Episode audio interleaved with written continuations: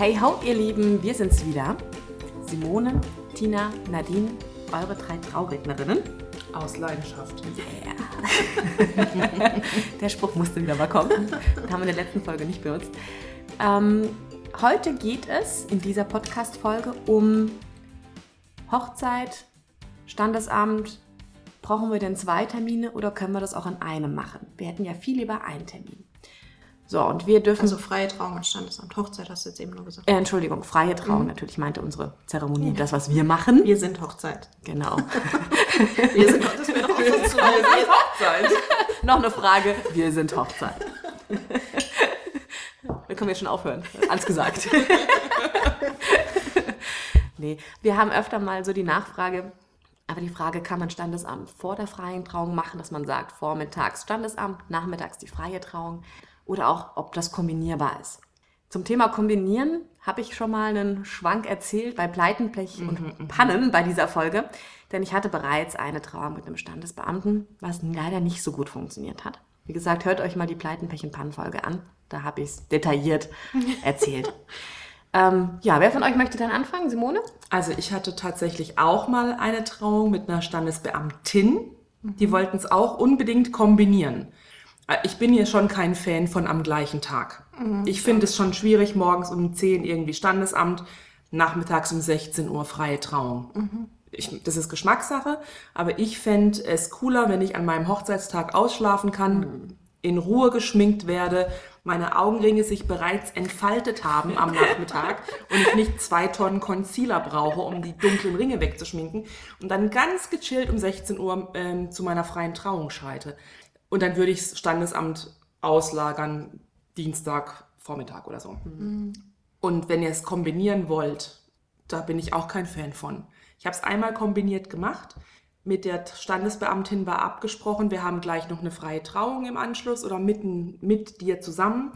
Äh, bitte mach's kurz, wir wollen nur das Rechtliche, bitte nur die Urkunde unterschreiben, sonst nichts. Und das funktioniert meistens nicht. Das war ja wie bei mir auch. nicht. Es funktioniert Die nicht. Dame hat dann, also ich saß im Publikum und habe der äh, Standesbeamtin gelauscht, wie sie ihre Trauung vollzieht.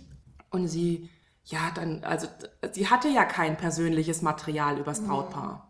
Sie konnte ja nichts Persönliches über, über die erzählen, also hat sie als Zitate ausgepackt. Da noch ein Goethe, da noch ein Gedicht, da noch ein Songtext zitiert. Und also es waren am Ende bestimmt fünf Zitate, die alle aufs Thema Liebe und Ehe abgezielt haben, aber nichts persönlich mit dem Brautpaar zu tun hatten.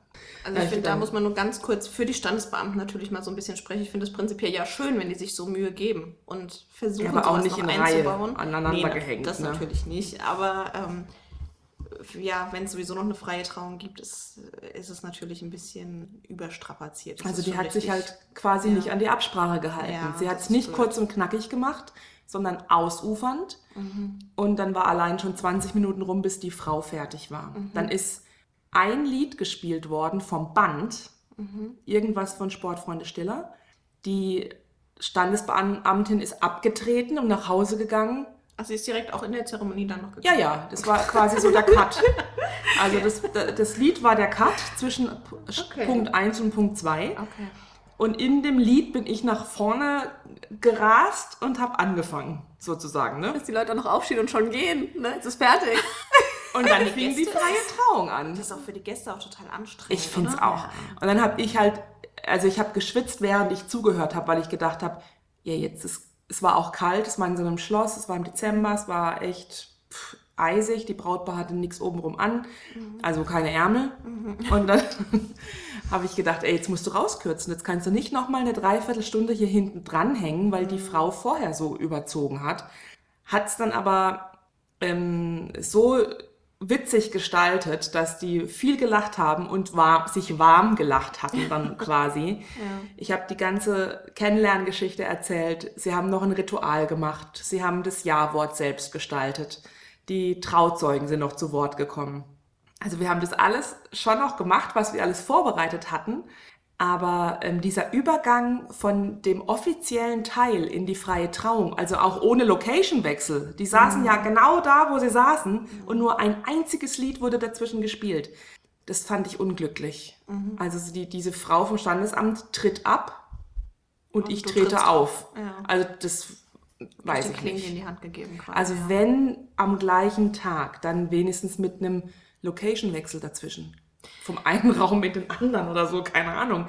Also ich finde es generell am selben Tag, das muss einfach nicht sein. Also wenn, dann ist es ja häufig, ist der Grund dafür, entweder wir wollen nur ein Datum haben, wir wollen nur einen Hochzeitstag haben oder aber wir wollen nur einmal feiern. Und ich finde, gegen beides spricht überhaupt nichts, selbst wenn das Standesamt ausgelagert ist. Also ich würde immer empfehlen, es voneinander zu trennen. Ja, ich nicht auch. am selben Tag zu machen. Ja, ähm, es wird ein irre langer Tag für alle Beteiligten und ihr habt so viel Arbeit, Mühe, Gedanken und Geld investiert für diesen Tag. Also es wäre schön, wenn ihr den auch genießen könntet bis zum Schluss und nicht einfach nach der zweiten Trauung schon total geschlaucht seid, weil es Vor allem zwischendurch ständig auf die Uhr gucken müsst. Oh, oh, wir müssen Genau. weiter, die nächste Trauung geht gleich Ja. los.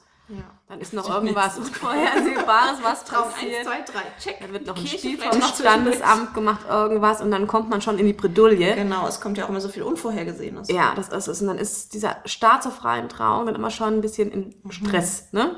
Man muss ja den Zeitplan einhalten. Und ich glaube, dass die Standesbeamtin deswegen spontan länger gemacht hat, weil die sich auch vielleicht ein bisschen angegriffen gefühlt hat. Jetzt haben die ja noch eine freie Traurednerin organisiert. Warum das denn? Finden die, dass das Standesamt nicht genügt? Und ich glaube, sie wollte auch ein bisschen Ehre retten oder wieder Boden gut machen und hat deswegen da ähm, noch ein paar Gedichte vorgelesen.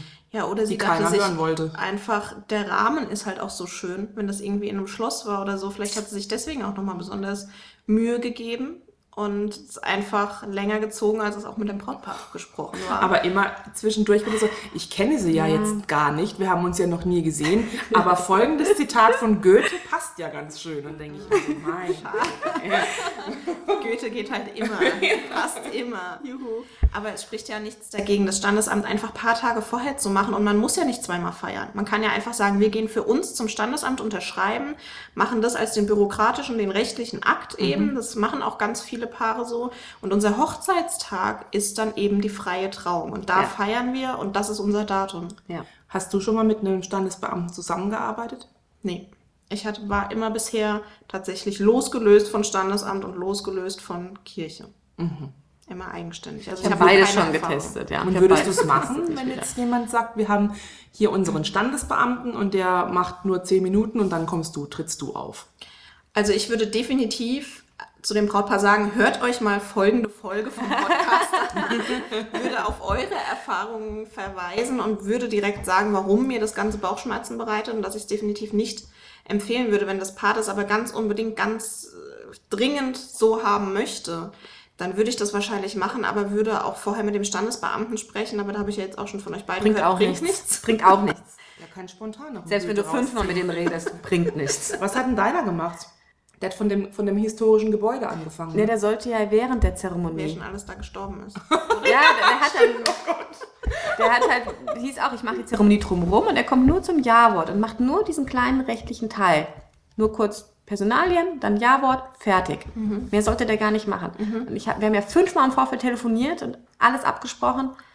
Und wie gesagt, damals, habe ich ja schon erzählt, bei Pleiten, Pech und Pannen, grinste er mich nur an. Ich weiß, es war nicht so abgesprochen, aber ich kann es mir nicht nehmen lassen, doch noch ein paar Worte zu sagen. oh Gott, und du schon Ja, so, und dann fing er an. Fing er an, eine Viertelstunde zu reden. Mist. Ja, Ja, das ist, das ist zu viel. Also das ist auch eure Gäste ein bisschen sehr äh, beansprucht, finde ich. Also der Tipp eindeutig von unserer Seite, lagert es aus. Macht Standesamt ein paar Tage vorher für euch im kleinen Kreis und äh, den Tag der freien Trauung als Hochzeitstag ganz entspannt und in Ja. aller Ruhe Ja. Mit nur einer Trauung.